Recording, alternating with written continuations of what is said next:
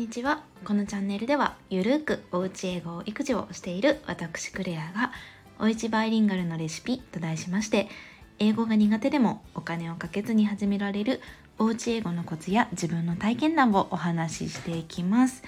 はいということで今日のタイトルが4年の海外生活で馴染めなかったカルチャー3つはこれということでちょっとあの雑談会的な感じでお送りしていこうと思います。今日はですねあの特に 有益というよりはあの自分の海外生活の体験を雑談会としてお届けしますので、まあ、月曜の朝ということで 新しい週の始まりなのでですね難しい話はしないであのしないのでストレスフリーでゆるっと聞いていただければと思います。海外移住だったりとかあとはあのお子さんの留学とかにご興味がある方にとっては少し参考になればいいのかななんて思ったりを思ったりしています。はい。ということで、本題なんですけれども、と、まず簡単に私の、まあ、海外の話なんですけれども、私はですね、カナダに、えっと、4年弱ほど住んでいました。えーと、日本の高校を普通にあの普通に卒業してでその後は日本で大学進学せずにそのままなので18歳の時にカナダに行ったんですけれども最初は現地の語学学校で3ヶ月ぐらいですかねあの、えーと、英語を勉強してましてその後にローカルのあの普通に現地の方が行くようなカレッジに進学したっていう感じです。はい、でまあトータルで4年弱ぐらいいたのでで普通にあのバイトもずっとしてたので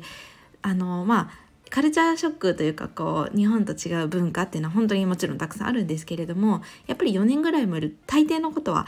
慣れるんですよね。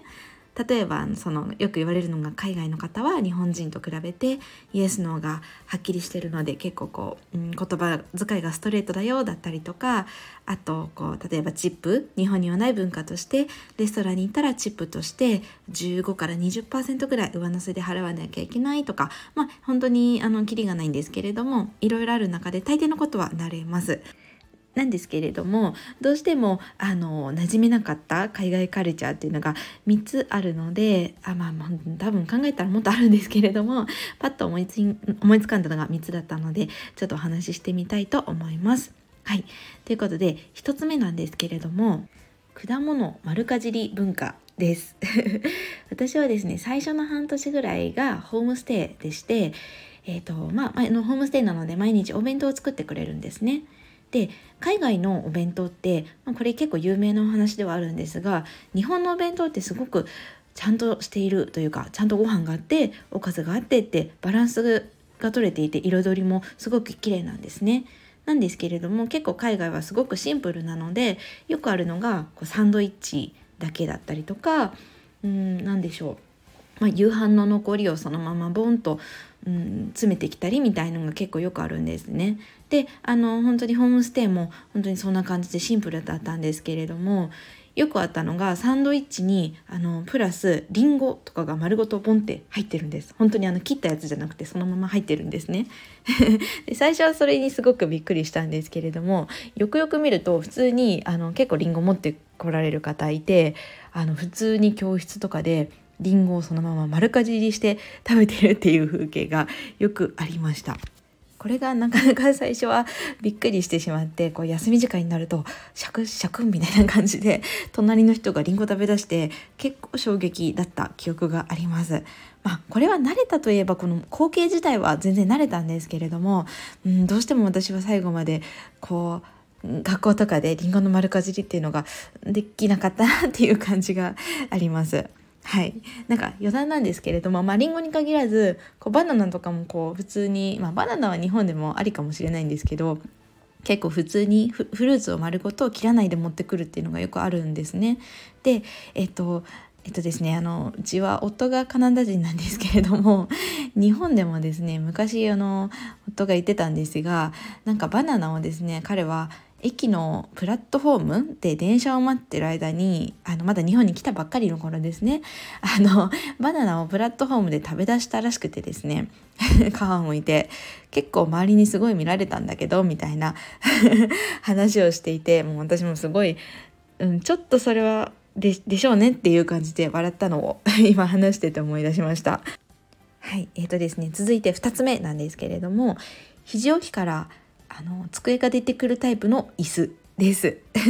もはやカルチャーでも何でもないんですけれどもあのイメージしていただけると分かりやすいのがこう映画館とかみたいに横並びの椅子でこう肘置きってあるありますよね。でそこをあのカパってあげると中からこう折りたたみの式の机がゴーンって出てくるんですね。で、まあ、日本でもたまにあるかもしれないんですけれどもあのカナダに住んでた時は学校といえばこういうタイプの,、うん、あの何でしょう机しかないんですよね。あの一般的にこう日本であるようなこう長机みたいのがないのであの基本的には生徒1人につき椅子があって机がそうやってこう肘から出てくるタイプの机しかないんです。はい、でなのでですねしかもこうあの椅子じゃない机が丸っぽくて結構小さいんですよね。その肘置きにもスペースに限りがあるので、はい、なのですごい小さくてで当時はあの MacBook みたいな小さいパソコンではなくて私結構こうががっつり大きめの重い感じのノートパソコンを持ち歩いてなんかりしてたのでもうそれを置くともう全然スペースがなくてすごいこう授業のノートが取りづらかった記憶があります。あの物を書くにしてもこう A4 の紙が置ききれないのでこう何でしょうメモを取ってはこうスッてずらしてこうスペースを作って物を書いてはスッてずらしてみたいな感じで すんごい狭いスペースで一生懸命文字を書いてたっていう記憶があります。なのでこう紙とかパソコンを置いちゃうともう絶対他には何も置けないのでよく見かけた光景がこう大学生とかって飲み物とかも持ってると思うんですけど、まあ、そのまま床に直置きだったりあのこうスタバのカップとかですよ を床に直置きかなんならこうあの足の間に挟んで置いてたり する人も見かけたりっていうこともありました。はい。ということで、えー、と最後3つ目なんですけれどもあの土足でお家に入るですね、まあ、これはあの海外の文化として有名な一つではあるんですけれどもどうしてもこの靴で私はお家に入るというのがなかなか馴染みなかったっていう思い出があります。ただですねこれは結構家庭によるものでしてあの同じカナダでも、えーと、アジア系の中国だったりそれこそ私はホームステイ最初がフィリピン系のお家だったんですけれどもアジア系のバックグラウンドのお家だと結構あの、まあ、ちゃんとっていうのもあれなんですけどあのお靴は玄関で脱いで、まあ、お家に上がるっていうことも多かったんですけれども、えーと、他に私がホームステイ体験したので南アメリカの確かアルゼンチンとチリのご夫婦のお家のホームステイも住んでたんですがそこは完全に靴で家の中を生活するっていう感じでであのこういうタイプのお家って玄関っていう概念もないんですね。こう日本だとドアを開けると玄関スペースがあってこうちょっとこうなんでしょう段差があったりってすると思うんですけれども土足で生活されるお家ってそういう玄関というものがないのでこうドア開けたらもう何でしょうそのままお家っていう感じなんですね。でホームステイ以外にも私はその後シェアハウスで、まあ、いろんな国の方と一緒にこう共同生活的なことをしていたんですけれどもやっぱりこうそうですねアジア圏外のところから来られた方っていうのは結構こうそのまま靴で生活されたりするのでうんなんかどうしてもそれが最後まで抵抗があったというか慣れなかった記憶があります。なのでですねちょっとこうやっぱり靴下とか裸足で歩くとやっぱりこう靴で